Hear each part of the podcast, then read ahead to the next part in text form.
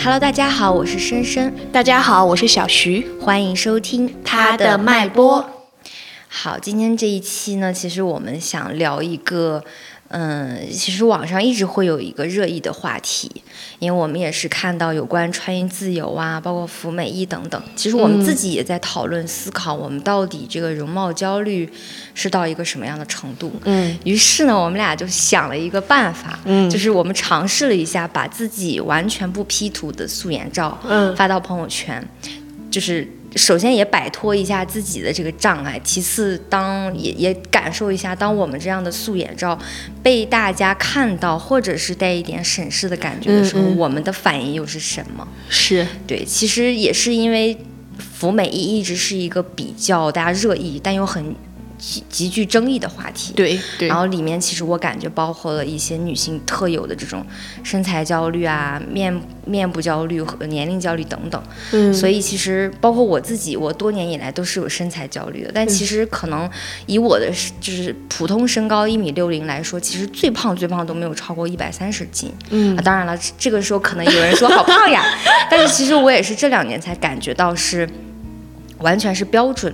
出现了问题，对对，包括我们也聊过，说我们是怎么样内化这些标准，让我们去有了，包括一些女生她觉得只有服了美役才可以，对。然后我们发这个照片也比较有意思哈，就是像不仅是不仅仅是朋友圈，就是社交平台都发的发，毕竟小有流量啦。是的，但是像。嗯，我们两个人其实都会有一点自己的容貌焦虑在。嗯，像深深他刚刚提了一嘴，就是他的身高和体重，可能是他的一个焦虑。我的焦虑是在哪里？我的皮肤是非常不好的。嗯，就是说从我不是一个白皮，我是一个黑皮，同时我的皮肤状态不好，就是我是会一年三百六十五天、三百六十天都在长痘痘的那种类型。它是一个非常严重的那种皮肤，所以说我的这个皮肤有个恶循环，就是说你想遮它，你就会化妆啊，你越化会越严重。而且其实你像我的这个是 DNA 里的，所以说它除非哪一天 DNA 不想长，它才不长。就是我就一直因为这个事情还蛮痛苦的，然后虽然我也会素颜吧，但是至少我在社交媒体上从来不会把自己的素颜照播出去，因为我是一个很享受别人夸奖的人。那是，嗯，因为我反正怎么滴，那大家都会在说哇你好漂亮，我很享受这个。所以说，当我把这个素颜照发出去之后，就是首先呢，点评赞少了非常多。这个就是一种感觉，大家有一种沉默哦，然后就会有人给我发私信之类说，为什么突然间要发素颜照？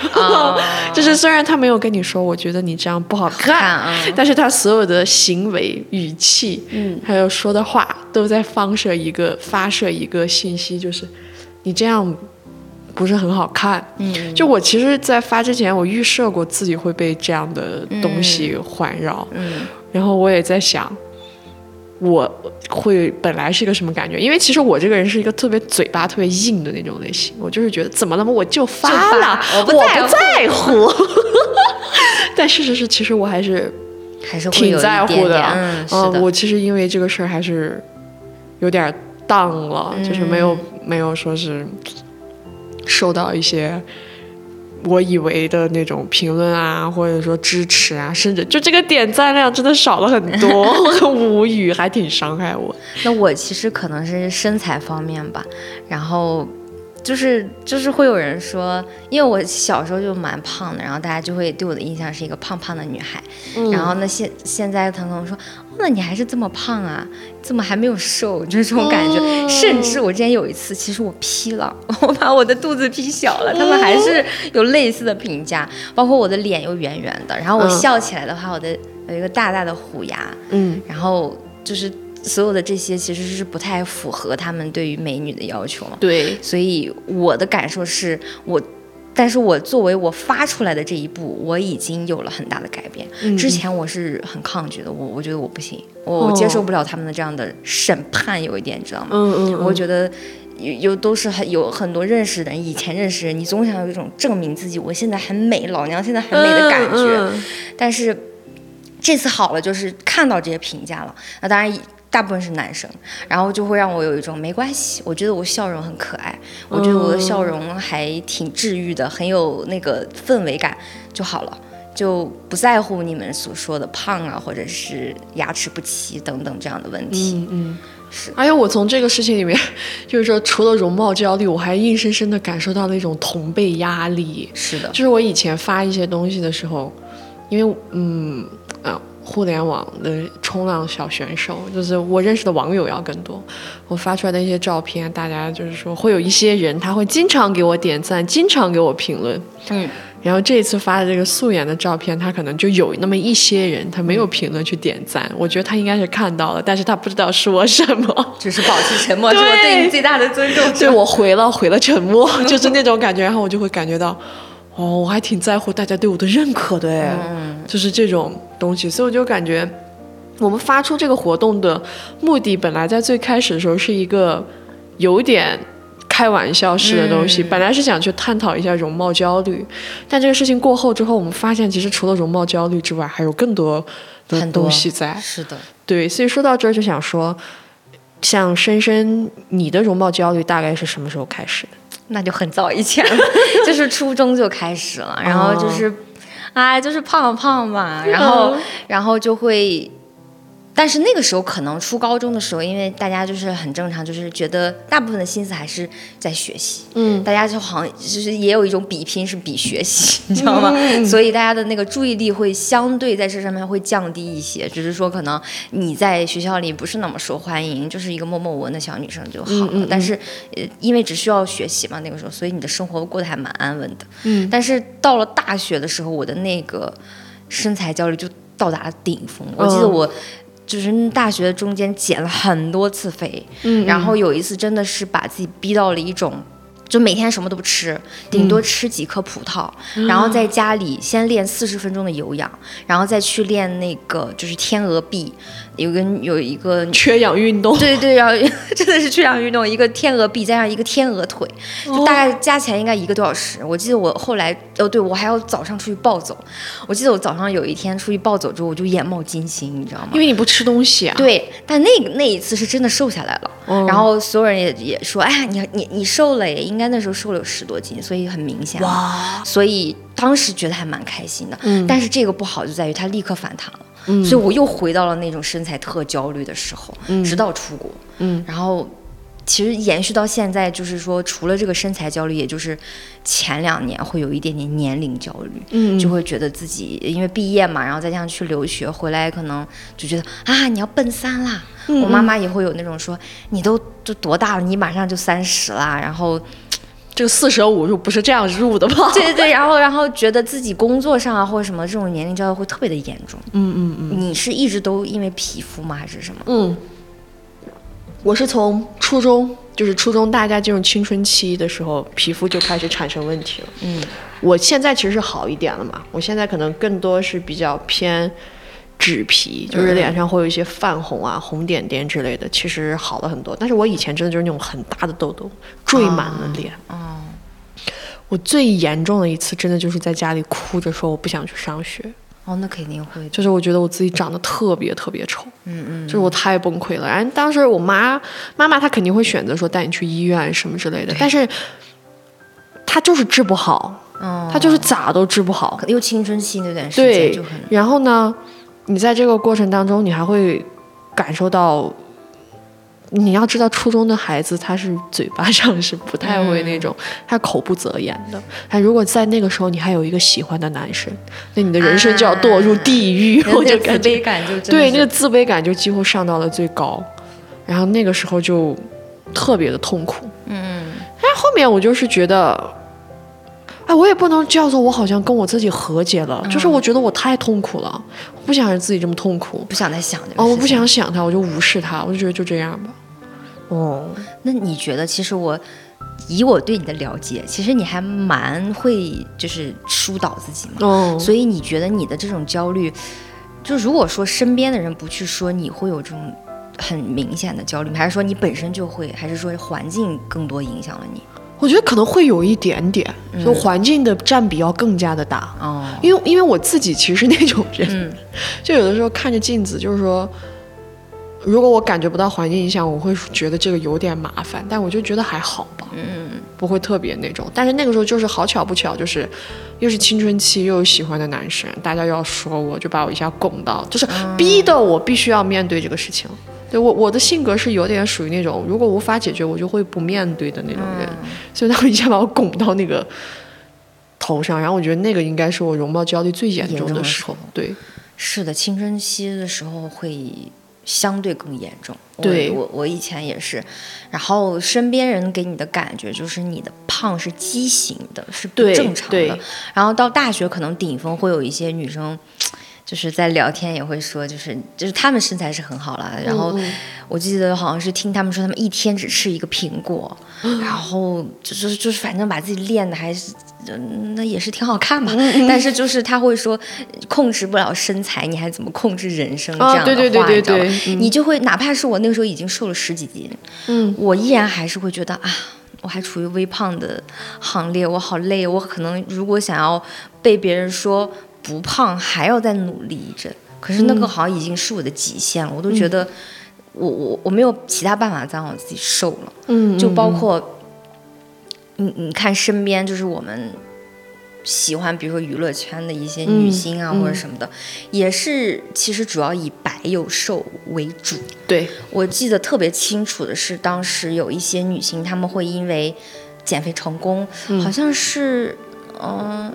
他是一个笑星来着，啊，我有点忘记他的名字了。嗯，然后他因为减肥成功，败家说你看，他他其实以前一直是比较默默无闻嘛，然后但是突然一瘦成功，大家就特别喜欢他。嗯嗯，我就会觉得他可能也会怀疑，到底是因为我的才华，还是因为我瘦下来了，真的是所谓的皮囊变得成为你们希望的好看了。嗯，然后那包括以前大学的时候，我真的是不会。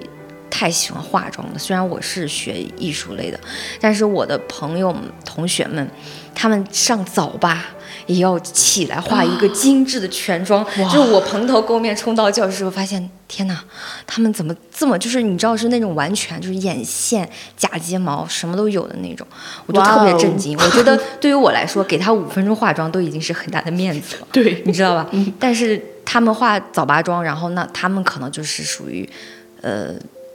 更受欢迎的就是那种娱乐的中心口，嗯，对，所以我就感觉环境一切都在告诉我说，你就是不美的，因为你不符合我们想要的瘦，那种美丽，那一种美丽，对，嗯，其实我也感觉到这好像是一个女性特有的耶，就是对，感觉是女性共同的课题，对，就是你跟身边人聊，好像他们哪怕他从小就很瘦，他还是会有容貌焦虑，就是。白的人，他可能就会觉得我的个子不够高，对，我的身材不够好。那像我这种个子高的人，我就会觉得我的皮肤不够白啊，或者是怎么样啊，皮肤不够细腻啊，或者说虽然我高，但是我的身材又没有那么的好，就是反正就是有各种各样的方式会让你觉得你是不够好的。是的，所以说我我也会觉得这种焦虑感，反正我感觉好像只有女人有哎。是的，因为。当我们走在路上的时候，你会深刻的感受到男性的整体颜值水平和干净程度，他都会比，比如说和他同行的女性，我们不说所有人，就外同行的女性会低一些。那我觉得这可能就是要求的不同。女性可能从小到大要求，除了干净整洁，你还要再加上妆，你的身材，加上你要穿的衣服，你的配饰，一切要到搭好，是什么样的一种风格，是怎样的一种完美。但男性可能真的就是穿一个 T 恤，一个就是他能今天出门能洗个头，就是很好了，嗯，就是这种感觉。我在这个事情上感受还挺深的，嗯，是因为我之前在其他节目讲过，我韩娱十年，我真 追星太多年，就是。韩娱它会有一个东西叫做签售，嗯，然后一般像男爱豆签售的话，我们会有一个调侃，因为之前有过一些这样的翻车事件，嗯，就真的跟选妃一样，因为底下的女孩真的是打扮的非常漂亮，大概懂那个对。然后如果有很漂亮的女粉丝的话，爱豆本身就是会相对而言就是要热情一点，或者是怎么样，明显的对这种感觉是会有的，嗯。然后呢，你再去横向去哦，纵向去观察女 idol，，我们调侃叫工伤，嗯嗯，就真的不知道怎么去维持那个热情，因为底下的人真的就是蓬头垢面。就是我觉得也没有给到一个基本的尊重，因为你是才去见面，你最起码要整洁。嗯，然后就是，反正我看到一个让我觉得真的是受工伤的图，就是一个男的坐在那里的时候，他的屁股都露出来，屁股沟都露出来，我就觉得特别的震撼。嗯然后他这个事情的重点还不在这儿，这个事情的重点是在哪？前段时间有一个组合的，嗯，男团，就是他有一个女粉，她应该本身是一个 KOL，她长得很漂亮，嗯然后呢，嗯，他就去参加了这个团的签售。然后他本来准备了一个问题，就是说我要见你多少次你才会记得我？嗯嗯但是他当时去的时候，这个男孩已经记得他了，因为他们之前有过那个视频的签售，啊然后这一次是线下。但那一次之后，这个男孩就记住他了，嗯因为他可能长得很漂亮嘛。然后在整个这个评论区里面，就出现了一些，就说姐姐如果如果如果是变态的话，我也会记得。为什么？因为他他当时穿的一个抹胸的衣服吧，然后或者说是大家看见他首页的有一些照片，就是说他会把自己的就会露出来，露乳沟这种，然后就是这种嫉妒心。啊哦，但是搞笑的就是这个我说的所谓的露了屁股蛋子的这个女团的签售，底下评论区就是那种啊，可是我觉得。哦，肥宅的肥宅的命也是命啊，然后还说什么？但是他至少努力去打扮干净了呀，怎么怎么？就是你能够感觉到那个要求的不同。嗯就是如果打扮的太过漂亮是不行的哎行，。是的，如果你很，如果然后你这边，但对于男人而言，你只要哦，反正就是咋地都可以是一种 说法。然后主要是这两个事件离得很近，你知道吗？然后我看到这个的时候，我就觉得这种面容和容貌的焦虑，真的就是女人特有的，是女人特有的。就像你刚刚说的那个。你刚刚一开始讲到的那个娱乐圈的明星的那个事情也是一样，是的。其实我发现娱乐圈里面还是比较，因为我们看到了，比如说。就是一直很火的这个节目《乘风破浪的姐姐》，我一直觉得它的出发点和利益是很好的，但是的确大众会给它推到一个就是，嗯，里面的很多姐姐她们是因为少女感而受到追捧，对，就说她长得不像四十四十岁，或者三十加，保持的很好，又很瘦，然后但是对他们的舞台技能、专业技能可能没有过多的关注。包括我记得之前是樱桃那个女演员，嗯她就是因为。其实他拍了很多作品，我小时候就看他的、拍的一些作品对，她的作品还是蛮好的，而且他是比较专注自己的演艺事业，也不太参加综艺啊嗯等等的。嗯嗯但是他可能突然被拱起来，也是说他拍到了他很少女感的。我看到，的确我也很羡慕，怎么可能长怎么长得就像二十多岁，嗯嗯嗯然后就是整体身材看着也很好。嗯，但是我觉得这反而是另一种焦虑，对，让所有女性对于自己就本身可能长得不太好看的女孩已经很 很担心了，但是我还要去。想办法说我要像她们一样，我也脸上没有细纹，嗯，没有没有各种瑕疵，这也让我想到之前其实有国外的一些模特告诉，就是拍视频告诉他的受众说，其实你看这些杂志都是 P 过的，你要 P 几百次，对，我的脸这样素颜下来是这样的，其实和正常人是没有区别，嗯我有雀斑，就就非常正常的样子。你们不要觉得那个完美是就是我的，它不是。嗯，然后，但是你像杂志这样做，就会让所有的人有那种，对，然后那包括这个年龄焦虑，其实我还想到一个好莱坞。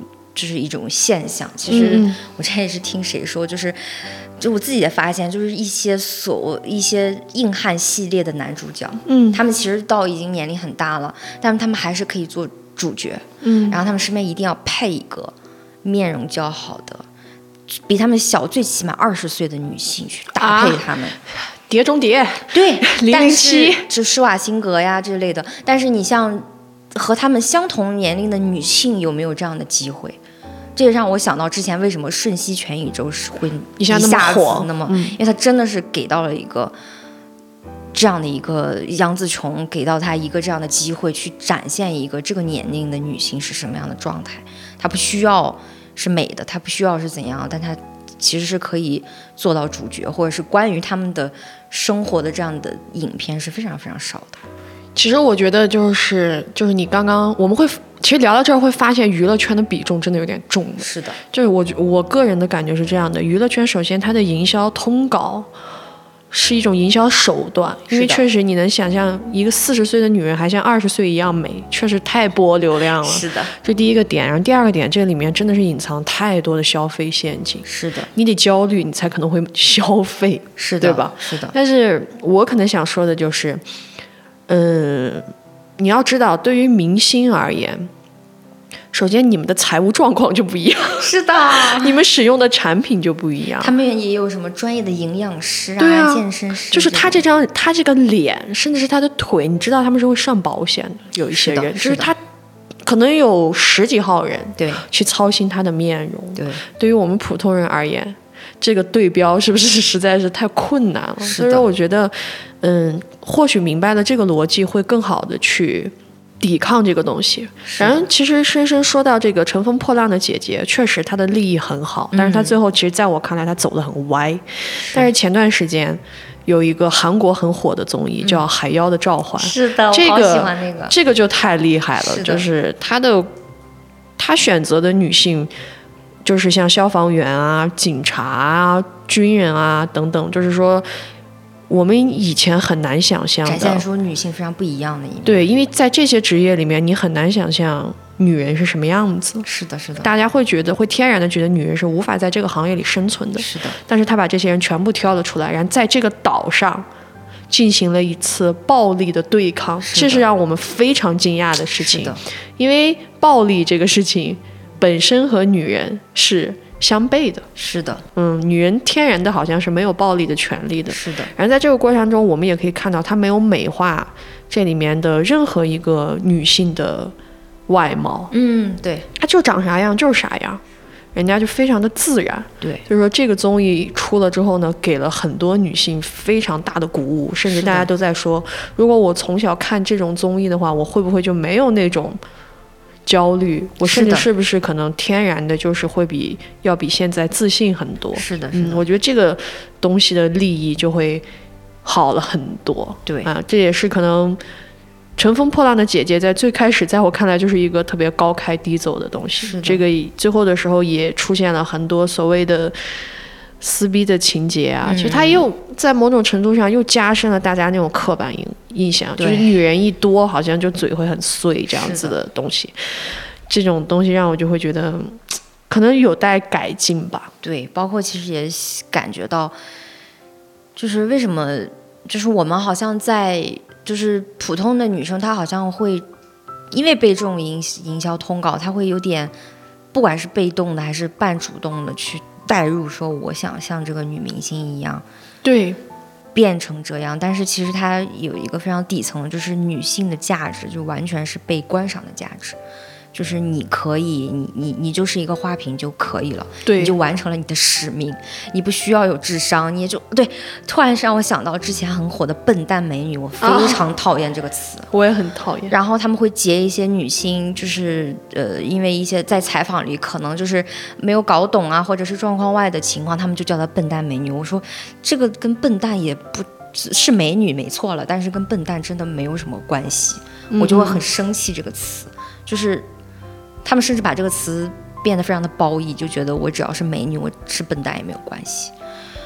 笨蛋和美女加起来简直就是最好的搭配啊！是的，就是对于男性来说更是最好的搭配，也让我感觉到，其实我们之前也有讲过的，其实它是也也带一种性需求的满足，就是你你你的胸要够大，你的屁股要。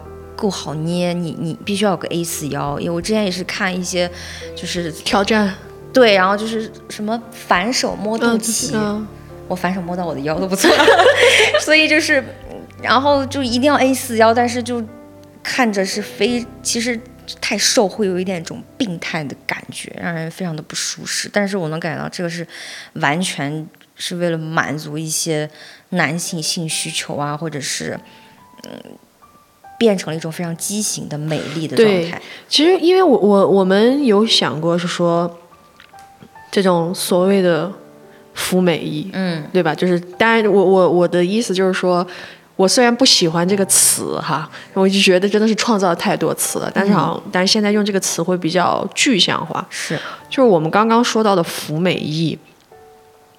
我会觉得大家追求美是 OK 的，但是这个过程当中是体现出了很多非常自虐的、自虐的行为或者是心理状态，然后我就会对这个事情打一个问号。是的，像深深印象里面可能比较服美役的事情有哪些？嗯，我觉得就是，其实我我我我的确我也不喜欢这个词，但的确我们现在没有其他的词去形容某些行为。嗯嗯，我觉得可能更多的是让我觉得。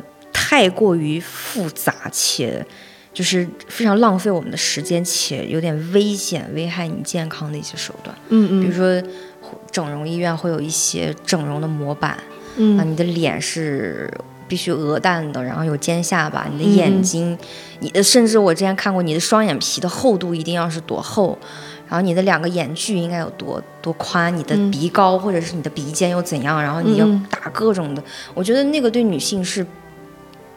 非常非常的大的伤害，就是你想那些东西打进你的脸里，然后它经过时间，它可能又会垮掉，然后你要再去打，它不是一个持久的东西，你不需不需不停的去利用这种所谓的高科技手段去保持，因为毕竟这个美的东西又是。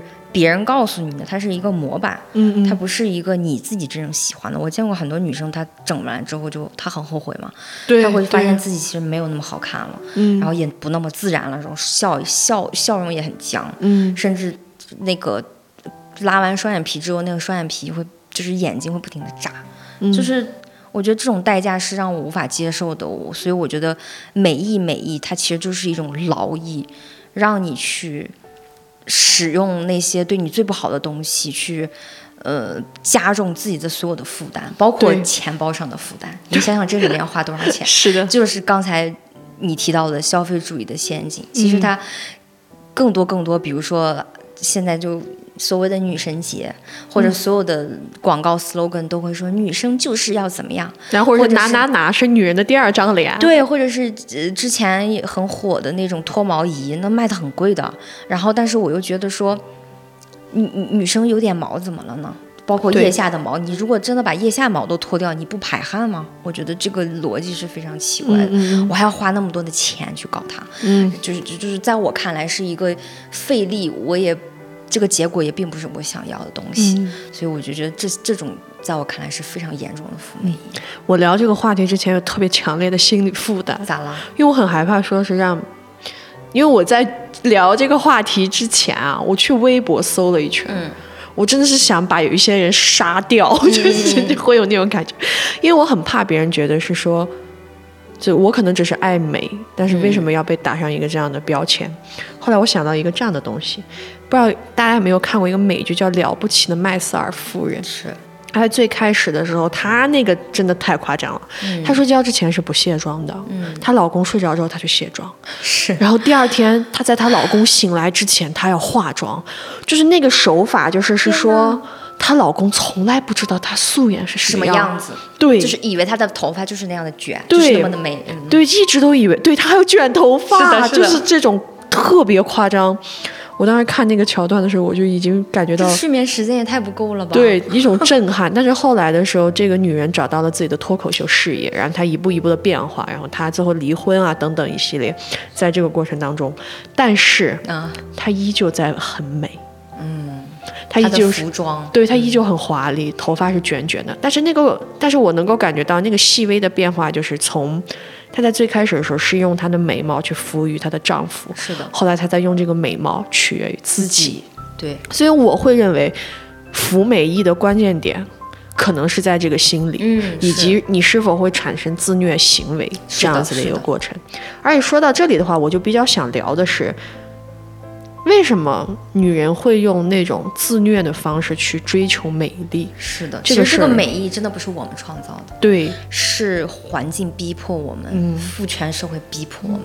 女人是客体，这个话说了八百遍。是的，就是首先我们一直在说的这个美，这个中间这个美字，为什么大家会选择一种自虐自残的方式，然后自毁钱包的方式去做这些美意？这个美首先就是不是我们定义的。你就是这个鹅蛋脸或者是哪一些。这种其实这种时尚行业里面也有很大的锅，你可以看到有很多这种女装品牌，它的那个最初的设计师他是个男性。他就是要把女性那个腰勒成那么细，勒成一个像蚂蚁一样的腰才可以。然后他们选出来模特说：“你看，只有这么瘦，穿上才是衣服架子。嗯，穿上衣服才是好看的，才能把我的衣服穿出来最美的样子。嗯，就是这样的一种标准啊，就是非常单一且粗暴的。他不管任何女性适合，包括各种皮肤颜色的女性。嗯，你你像黑种人，可能他们就更。麻烦一一开始就会觉得，就像包括他们很多女女性最开始连粉底液的色号都买不全，也不符合她的皮肤颜色，所以其实我觉得这种标准是，它像一个鸟笼一样，它怕把我们扣在里面，所以我们没有办法。但是我们其实要挣脱一下这个牢笼，不不能让这个标准去框住你，因为这个标准它你你去符合这个标准，也许它可以带来给你短时的一种。所谓的美丽，或者一些你希望的欣赏的眼光，但长久来说，它是非常不好的，因为而且这个标准是 完全没有边界的，他们会不停的给你加持。你就像消费主义，今天是脱毛仪，明天又是什么美光仪？我看很多人睡觉还要照一个光在脸上，我那个听起来就很贵，所以就是 听起来就很贵。是的，就是我都没有去看它的价格，所以就是。这方面来讲，女性，你说你要付出多少的金钱和精力去维持这个事情，更不要说有些东西，真的那都不是你自己想真正想要的。嗯嗯，所以在我们看来，美意这个东西就不应该存在。是，就就包括，就说到其实白又瘦，我觉得其实还蛮贴切的，就是。就是概括了我们现在这种美的标准，嗯，然后我们一直在讨论白和瘦，呃，就是幼这个词，我觉得是非常，就它除了希望你幼态，它就是你的体格上也是那种非常幼态，是的，就是孱弱，就是一拳就可以打翻玉，哎，对，就是我我就是好多人会就是觉得男友一一个胳膊就把我拎起来，我就很有成就感。但是我觉得，你你知道，当很多时候我们说到男女的区别的时候，我听过很多这样的话，说，哎呀，女女生和男生的确会有，比如说像消防员、警察这样职业，他们就会说，哎呀，男生的体能素质就是比你们好嘛，或者怎么的。但是我觉得这个东西是可以塑造的吧？对，人既从长远从。几百年的这种历史来说，人的基因是非常容易被改变的。你如果我们从现在开始告诉女孩，你不要再饿了，你不能一天只吃一个苹果，你要吃碳水，你要吃让你能够饱腹的东西，然后你去进行一些体能锻炼，那我们的体能和素质，我觉得可能几十年很难改变，但是一百年、二百年，我们的多少多少后代以后，我们的基因可能也是。从小就是非常强壮的女性，嗯，就像我们看那个海妖里面，她们其实也是这样锻炼出来的，对，她们的体格是非常健康的且强壮的，嗯，我我特别喜欢看他们，就是砍那个木桩的那一块，我特别喜欢，我也很想试一下，我能不能砍得动，你知道吗？其实我我对这个事情，我我为什么会觉得不该有美意？首先。人类真的太多元了，嗯，有的人他天生呢就是特别的瘦，嗯，是。啊，有的人他天生呢就是胖，就肉肉的，对，有的人他高，有的人他矮，有的人他白，有的人他黑。天啊，这个世界上到底是哪个标准可以如此的包罗万象？是的，根本就不可能存在一个既定的唯一的标准。你说白幼瘦这个事儿是不是挺搞笑的？是的，你的意思就是说，除了白幼瘦之外，其他所有人都不应该跻身于美丽的行业？嗯。像这个事情，哎，我要聊一下娱乐圈啊！这期是我的 K-pop 娱乐圈。从一开头，嗯，就在 K-pop 娱乐圈里面，这两年其实有一些很厉害的女明星出现了，比如说华莎。嗯，华莎就是一个很典型的不符合东亚审美的呀。她长得黑，嗯，她又胖，但是他不是真的胖哈，对对对，他只是没有那么瘦，但是他其实是一个非常凹凸有致，在我看来超级完美的身材。是的，但是然后他个子又非常黑黑的，对他非常小。你们现现在看到的华沙其实是一个完成的华沙，就是完成时的华沙，他已经他已经度过了他。那种心理挣扎的时候，但是他刚出道的时候也会有哈，会有，嗯，他努力的想让自己变得白一点啊。可是我觉得觉觉得对于天生黑皮的女生来说，这真的是一种。对，这其实是一个很很不可能的事情，你知道吗？就是他想天生让自己变白一点，因为我作为黑皮，我很有发言权。我们用很白的色号上在脸上是灰色，它不可能是白色，你知道？它是灰色，所以说它就有一个那样的情况，而且它有很长一段时间是没有办法让别人看到自己的肚脐的。肚脐对肚脐，为什么呢？因为他个子小嘛。嗯。如果要看到肚脐，你就会觉得他的身材比例就是很啊哦。我前一段插一句，我看到有卖那种假肚脐贴到肚子上，你提上去，对，就显得整个那个比例就会变得怎么样？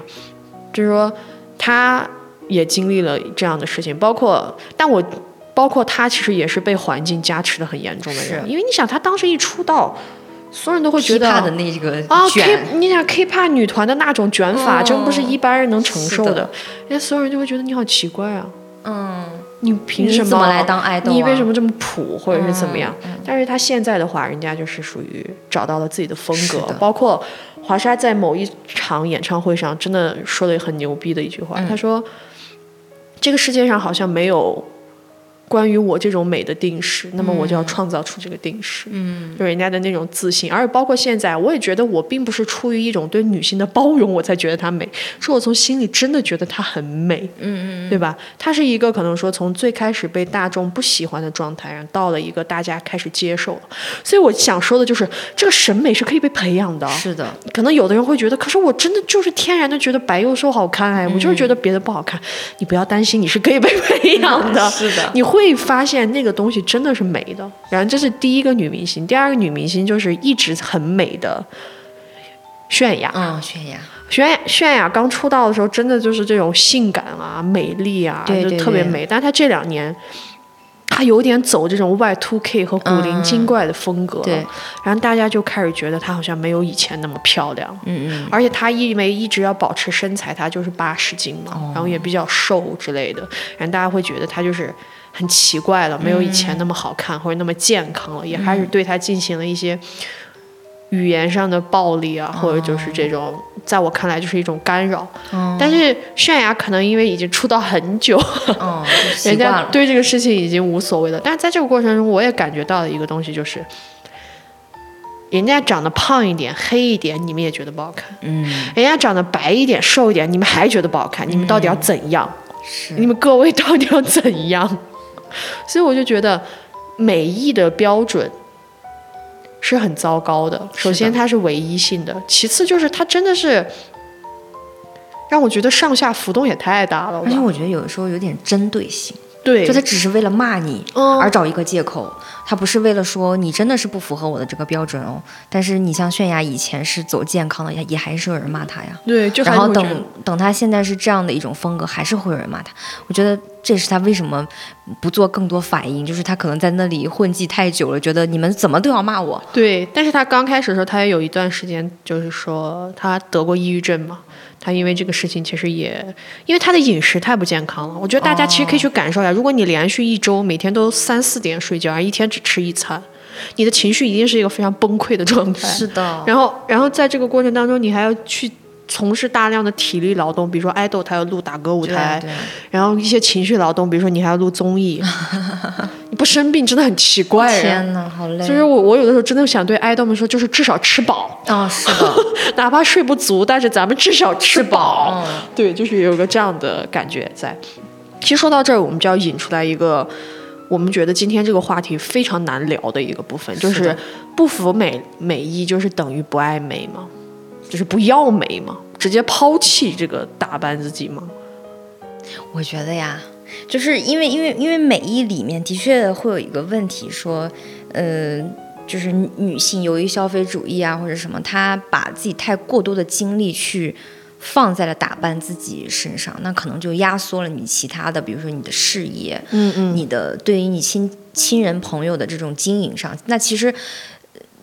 也能理解说女性去打扮自己，她获得了一种快感。嗯，但是也有人认为说，觉得你从事业上和经营其他的东西也是能给你带来相同的快感的。嗯嗯你其实是可以放弃掉那一部分外表的快感的。嗯但是我我自己就我自己本身有一个感受是，呃，我觉得消费主义的确不好。嗯美意就是我们刚才讲的所有那些自虐的行为也非常的不好。嗯但是我想说的是，可能，嗯，我们可以不不要求自己，不逼迫自己过多的打扮自己。比如像小徐，他脸的皮肤状态不能够接受化妆的时候，嗯我们就不不化妆。对，但是你就说我们不要欣赏自己了吗？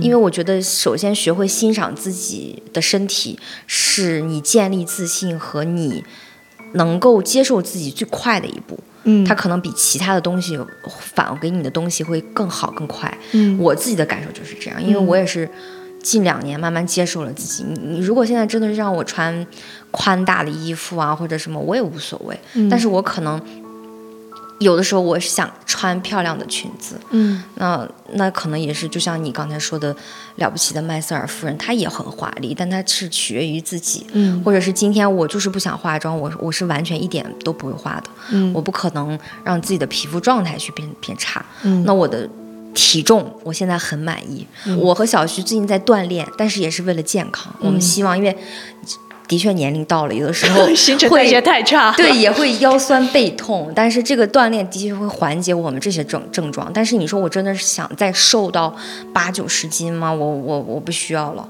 我已经接受我现在的身体了，我肉肉的腿，包括我刚才想提的一个就是。因为有一些人会有一种奇怪的审美，比如说你的这个脚踝应该很细，没有肉肉很好看。因为我有个私心，作为一个没有脚踝的女生，我就会觉得怎么了？没有脚踝也很可爱啊。是就是就是就是有一部分人没有脚踝啊，不能够接受嘛，所以我现在就不会了。因为之前我还看过有女生没有脚踝，为了穿高跟鞋去打玻尿酸还是什么，我也不知道，往脚踝上打。我听到过这个事情，但是我没有了解过。我会觉得天哪，为什么啊？我觉得没有脚踝真的好可爱啊呀、对，所以这个这个我就是我就说的，其实我们。反过来去欣赏自己，然后你你你穿上裙子，你露出那个你曾经以为你不那么喜欢的部位，其实会有人喜欢的，会有人喜欢，而且它也不是美意，在这个时候不是劳役了，因为你其实是用最简单的方式让你自己喜欢自己而已。嗯，我觉得就是不服美意这件事情不应该停留在表面，嗯，是不是说我今天就不化妆，我今天就不穿漂亮的衣服，我就一定要就是素就素面朝天的上街？是的我觉得不服美意是一种心理，是的，就是可能你。因为其实不服美意，它的重点是可能我要去抵抗男权社会下给我造成的这种，哎呀，没有必要的容貌焦虑，是这就是一个弯路。是的我不想走这个弯路了，而不是说要去舍弃自己，说，哎，我觉得我这样好漂亮的一个心理，我想让自己怎么样或者怎么样，而是要去接受自己身体本来的模样。是的，就比如说天然的我就是黑皮，嗯，那我就不太会再去羡慕说白皮的女孩是漂亮的，而黑皮的我自己就是不漂亮的，对不对？的就像深深的话，可能就是说。可能会觉得啊，人家有脚踝，穿高跟鞋很好看，但是我没有脚踝。但其实没有脚踝也很可爱，就像我是真的会觉得他这样特别的可爱。嗯，对，所以我会理解为不服美意是去除掉那个服务心理。是的，对，就是有一种，我今天想画就画，我今天不想画就不画，对，你管我画不画，嗯，对吧？就是你让我化妆，少说这种话；你不让我化妆，你也也少少说这种话，你少管我，我想怎么样就怎么样的一个那样的心态。我们应该把它。停，把它放在更深的层面，而不是说像大家可能在网上人家做个指甲油也要说人家服美意这样的一件事情上面，嗯。会让我觉得就是一个男权社会复刻出来的女权社会而已。嗯因为你你最后的核心还是在觉得一个女人做某件事情是不好的，这样的逻辑本身就存在了一些问题。而且我包括这，我觉得这里面是有一个这样的问题，因为，呃，有些人他会觉得自己的立场非常对，是因为他觉得，首先，比如说你化妆、买化妆品，你做美甲这些、呃完全服务于消费主义的东西，会对你的钱包、你的金钱是非常大的一种压力，就是他又觉得没有必要。嗯但是我觉得没有这个可能去要求所有人今天所有女生都去剪了短发，然后我们所有人都穿上我们以前高中的校服就出来走。我觉得这是一个非常，又是一个非常武断的标准，对，又变成了他的另一面另一而已面而已。对，但是我觉得这是有一个路程，就是当我们用简单的方式欣赏我们的身体的时候，我们可能会慢慢走向像《海妖的召唤》里那些女性，我就最简单，我就。最喜欢我自己，我也不需要化妆了，因为我觉得我的脸它上面有雀斑就有雀斑，没有关系，有有缺陷也没有关系。但是这中间可能是有一条路的，你不能说你其实和男权社会一样，你也卡一次踩一刀，说你们你们不行，你们就是要现在就每个人都裹个麻袋出来，都要觉得自己很美，然后你们才能叫不服美意。我觉得这种说法也是非常武断的。对，因为我在做这期选题的时候，在查一些资料的时候，看到了一个点评赞非常高的微博，叫做啊，现在一个个要在跟我说什么穿衣自由、服美意自由，你怎么不去争取一下惯性权自由什么什么？哦，我好像看到过。哦，就是这个你一听感觉哦，嗯，但是我后来就想说。如果顺着你的这个逻辑，好，如果我不服美意的话，我就可以夺得惯性权。是它其实是一个我在想，你真的嗯是非常的偷换这个是中间的逻辑。是的，你其实你的逻辑还是在说女人不应该干什么，甚至你的逻辑是女人应该按照我说的方式来做，才叫做女人。怎么？二零二三年也有三个好女人的 KPI 吗？嗯，我觉得这样的东西是非常，我个人的取向上来讲，我觉得是很恶劣的，这是非常恶劣的一种东西。包括我觉得有一种形式是，嗯、有些女孩是。她太相信这些外在的东西给她带来的价值，所以她有时候嗯可能会向别人投射出，比如说我大学的听到的，如果你控制不了你的身材，你就控制不了你的人生，人生，或者说你怎么就不化妆啊？你你邋里邋遢的，或者是、我知道韩国会有一种文化嘛，就是不化妆就不能出门。嗯，现在韩女会出手。对呀，所以我觉得这是这这这个部分，就是这些女性，你其实你的内这个内化还蛮严重的。嗯我觉得如果你自己还处在这种挣扎的边界里，OK，、但是你也是少管别人的事情。嗯别人如果选择不化，你、你也是不要说，你不能再拿那一套去告诉说，那我就是化妆自由，你然后同时又说你不化妆就不好看，我觉得这个不叫化妆自由了，这个是你在限制别人的自由。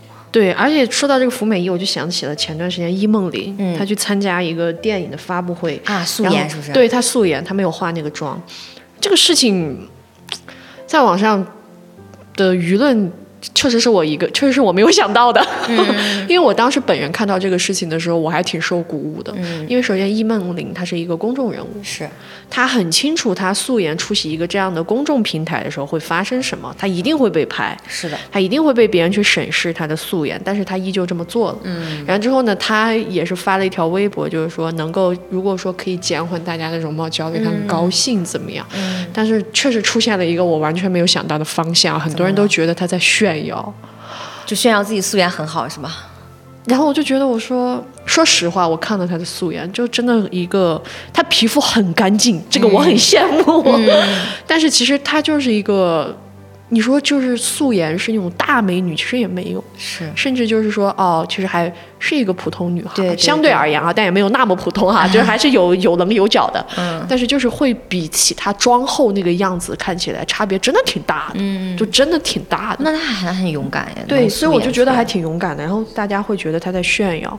我通过这个事情，我就是女生说的？嗯，我就会感觉到一个很深的东西，就是你刚刚提到的那种内化。嗯其实容貌焦虑的问题，你把它内化到了另外一个方向，就是我可能容貌焦虑，我的内化是我要努力的打扮自己。嗯你其实也容貌焦虑，但是你内化的方向就是我一定不打扮，我也不允许别人打扮。是大家那咋大家都不好看？你觉得是能咋呢？嗯这个事情是不太对的。而且在这个里面，我还感受到了一个逻辑，啊，这个逻辑真的是，我觉得有的时候说一说可以，你不能把它当真的。就是说，在女人在做一些事情的时候，可以去对标男人的做法。嗯嗯，怎么说？就比如说，男人可能有点不修边幅，啊，你也打算去学这个不修边幅吗？我觉得它不等于不服美意的那一面，嗯，我想说的是这个，他们是真的不爱干净。嗯，对他们是因为他们不在乎，呃，是男人的世界是权和钱，他不在乎这个。你们我们根本就碰不到权和钱，是的，你跟人家比什么啊？而且我觉得你有些男性吧，有些时候会。呃，会让我感受到，就是这个干净整洁，是因为它会影响到其他人。有的时候这个气味有点太丰富，我真的有点受不了，你知道吧？就是大家可能啊，今天都累了，我们都就出汗，都会有一点点味道。但是有有些人能明显感觉到，他就是不爱洗澡，也不爱更换干净的衣服。我觉得这个东西，呃，这个真的不是等，这个真的不等同于不服美意。嗯为什么要跟他们对标？我们干干净净的、香香的不好吗？对，就是这种，就是让我觉得这种向下的自由我不允许。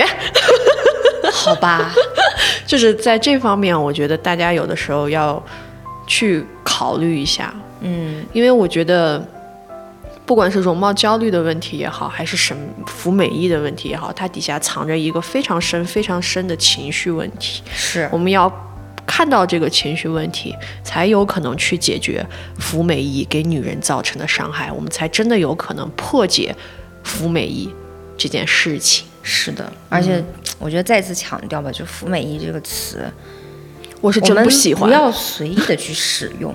对，我觉得它只是说有一种现象，你也要明白它的定义到底是什么。如果你真的看到了你身边的人，他是他，因为可能他有于焦虑，他自卑，他要选择一些比较自虐的，比如说真的去削骨啊，或者是这些，你你可以劝一下他。但是你，我觉得网友们也不要就直接说你真的是服美意。因为对你要是因为从人出发，他的最最开始的想法，他也只是希希望自己更被大家喜欢而已。是他有一个这样的情绪对，而且服美意是硬加在我们的身上的，你不能再去用它去骂更多的女性。我觉得这个是一个非常粗暴的、不友好的动作。对，所以说到这里的话，我们这期节目其实就也结束了。嗯，那我们最后想说的也是，希望大家能够接受真正的自己，找到那个美丽的自己。是的，大家可以也试一下。你，在朋友圈呀、社交媒体，素颜，我觉得我觉得这是很难的一步。你我我还想到一个办法是，你可以每天给自己拍一个素颜的自拍，嗯，然后或者是站在镜子面前去多多的欣赏自己的身体，嗯了解一下自己的身体。因为我之前看过有国外的博主，他拍的部位是他会专门拍自己有生长纹的地方，啊而且有些女性，呃，不是有些女性，应该人身上都有吧，就是不、不同的部位，它可能颜色会深一点嘛，对对对，然后，嗯，他就会把那些拍出来。我觉得是一个非常好的一个东西，就把这个破解了。他自己都认为我这个纹也挺美的，对没有发现这个纹路也很美吗？它是我，它是我性感的屁股的一种象征等等。我觉得这是非常好的一种方式，就是希望我们的方向是好的，我们能越来越能够接受最自然的自己。这样的话，这个美意它就不会是一个鸟笼，它也框不住我们。嗯所以还是希望我们能够大方漂亮，是不负美意。是的。好，今天的节目就到这里啦，我们下期再再见拜拜